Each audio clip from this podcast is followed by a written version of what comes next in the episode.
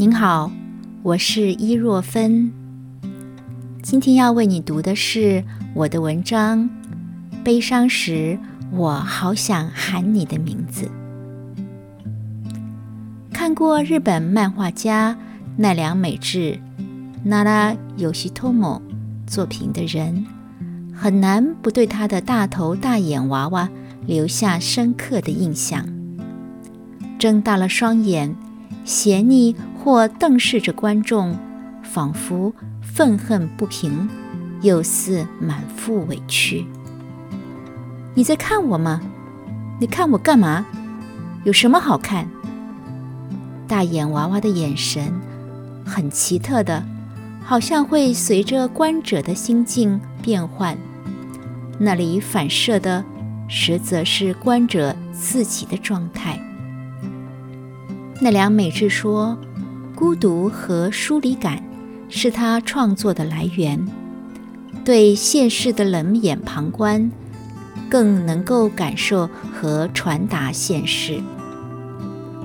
二零零五年六月，奈良美智在韩国首尔开画展，鱼贯排队入场的观众令他惊喜。好多人呐，真厉害！奈良美智说。晚上的粉丝会里，大部分是热情的女性，包围着他照相。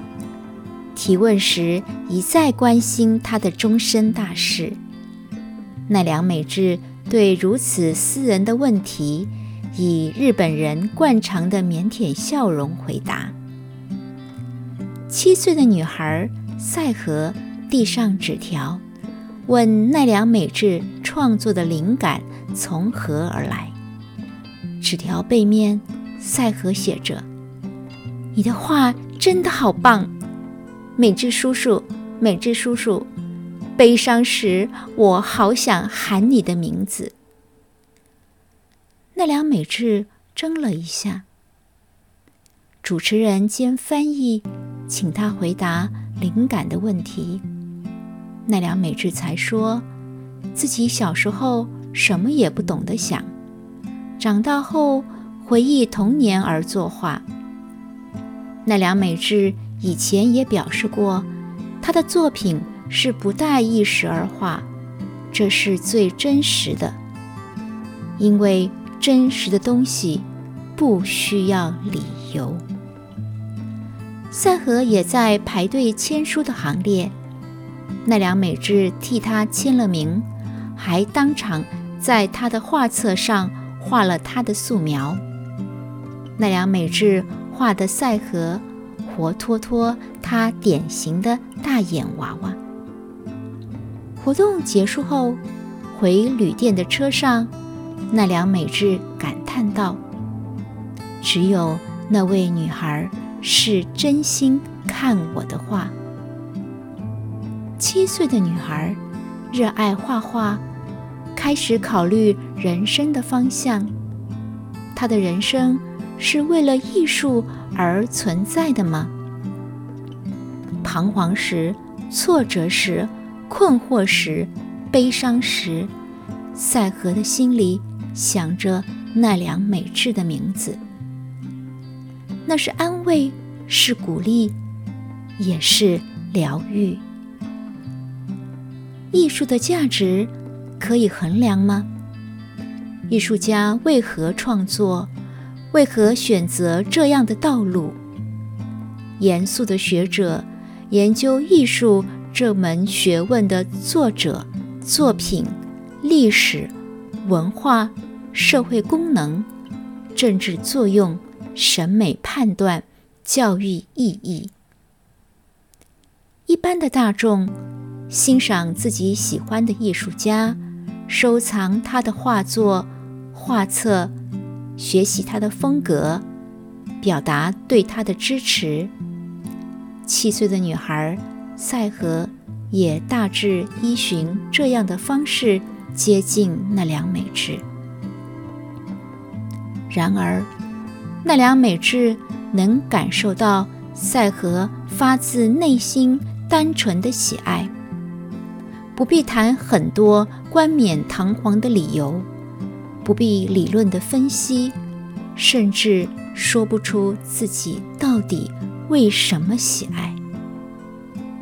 那是无需言语的，艺术对艺术，艺术家对艺术家的共鸣同感，想被理解、被接纳、被肯定。我们芸芸众生，大多数的时候其实是得不到全面的理解、接纳和肯定的，靠努力读书。勤奋工作来证明自己存在的合理性、必要性。毕竟，所谓的成功不会属于每一个人。即便如此，地球仍在运转，日子还是在过。我们需要家人和朋友滋润我们的心灵。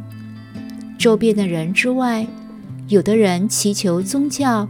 有的人崇拜偶像，可能是上帝，是菩萨，是漫画家，是演艺人员，作为我们的终极支柱。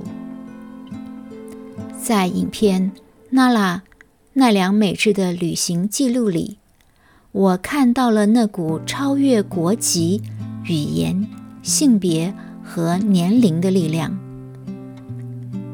不晓得赛和长大之后会不会继续他作画的热情，但无论他的未来如何发展，他都拥有了某些程度的幸运和幸福。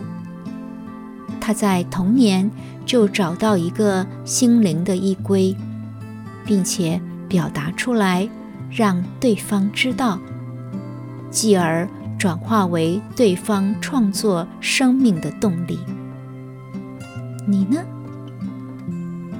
你的心底可也有一个在悲伤时可以呼喊的名字？我是伊若芬，为你介绍我的书《感官东亚》。